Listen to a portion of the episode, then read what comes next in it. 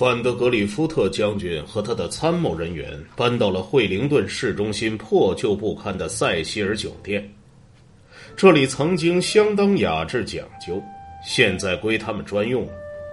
他们将要在这儿完成制定作战计划这一艰巨任务。与世界上任何其他的军事组织相比，海军陆战队在研究与规划两栖战争方面都要更有经验。他们非常清楚其中的风险，在敌方海岸登陆是所有重要军事行动中最危险的。为了确保胜利，进攻方必须拥有压倒性的优势，要控制周边海域，拿下制空权。登陆前要猛烈的轰炸敌方阵地，随后迅速将地面部队与重型武器运上海滩。如果能实现突袭，初期的风险将大大减少，但是，即使最初的攻击成了，接下来还必须持续从海上补给，给予可靠的空中支援。戈姆利和麦克阿瑟怀疑这些条件得不到保证，并将自己的疑虑记录在案。今在距离作战现场半个地球远的地方，就把行动锁定在一种似乎不可能实现的时间安排上。海军陆战队面临的严重困难，很容易催生绝望的悲观主义。范德格里夫特意识到军中的士气非常低落，但不会容忍手下喋喋不休的发表负面言论。他是土生土长的弗吉尼亚人，中等个，头发间稀，长着双下巴。他为人友好温和，沉着冷静，即使面临巨大的压力，也能保持这样。这个特质使他在海军陆战队中赢得了一个昵称“阳光吉姆”。一名参谋回忆说：“一旦明确瞭望他行动不可避免，范德格里夫特就拒绝参与任何论其是非的闲谈了。他会断然制止人们发表质疑行动的言论。范德格里夫特不允许我们对奉命执行的行动有任何怀疑和挑战。”还会毫不留情的向这么做的人投以他们应得的蔑视。他们对所罗门群岛几乎一无所知。麦克阿瑟在墨尔本的总部发来该地区的航拍照片，但收件地址填错了，结果装着照片的文件夹在哥姆利的总部丢了。他们把仅有的几张地图和图纸都铺在桌上，但是这些图太老旧，或者比例尺太小。并没大用，其中一张还将瓜达尔卡纳尔写成了瓜达尔卡纳，河流标错了名字或者流向。海军发来的海图是几十年前绘成的，关于珊瑚甲的细节极少。海军陆战队表示，他们想向亲身了解岛屿情况的人咨询。新西兰人设法找到了日军入侵前。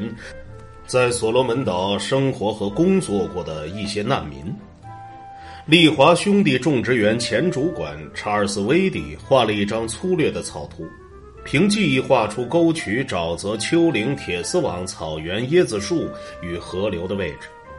但是，像大多数欧洲人一样，威帝主要在沿岸区域活动，对该岛的内陆了解甚少。即使他对位置的记忆是可靠的，距离与比例也基本只能靠猜。这显然需要进行空中侦察。梅里尔 ·B· 特文宁上校受命驾驶陆军航空队 B 十七轰炸机飞过萨沃港，从三千英尺的高度向下看。特文宁注意到，图拉吉岛南部的蔚蓝色海域分布着大片的珊瑚礁，便拍照记录下来。当飞机往南转向，侦察瓜达尔卡纳尔岛的北部海岸时，特文宁发现情况要好得多，于是松了口气。深蓝色的海水几乎达到了海岸线，海滩上没有可见的日本防御工事。三架零式水上飞机追了上来，但这架结实的轰炸机躲进云层逃开了，安全返回了新几内亚的莫尔斯比港。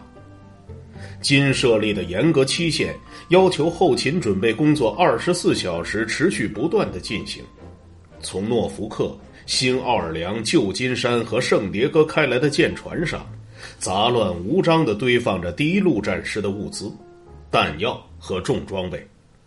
所有这些都必须卸载到惠灵顿的码头上，然后重新分类、打包，装载到小型攻击作战运输舰上。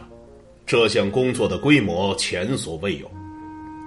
惠灵顿这座景色优美的英式城市被绿色丘陵环绕，拥有着南太平洋战区最好的港口设施。港口里最大的奥特亚码头可以同时停泊五艘大型舰船，滨水区足够广阔，可以将板条箱堆起来，隐藏在油布下。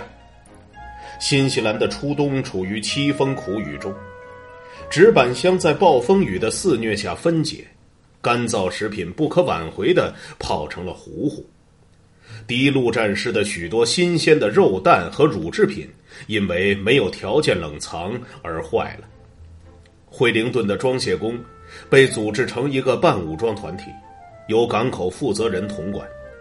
他几乎毫不掩饰对美国人的敌意。码头工人总是处于罢工的边缘。经常因为一些似乎不太重要的事拒绝工作。对于要以战时节奏工作的建议，他们置若罔闻；而提到日本人带来的危险，他们更是不屑一顾。他们喝早茶要休息，喝下午茶要休息，抽根烟也要休息，还嘲笑在惯常的下班时间后依然工作的想法。一旦开始下雨，他们就会走开。有时解释说没带雨衣，停工时间一般比较短，通常不到一个小时，但是频繁的叫人发狂。有一回，码头工人在二十四小时内停工多达十四回，大部分装卸工作是由海军陆战队员自己完成的，他们昼夜不停的工作，夜晚开着探照灯，即使下大暴雨也照常工作。一名海军陆战队员极其赞成在惠灵顿一面墙上看到的涂鸦所说的：“所有码头工人都是混球。”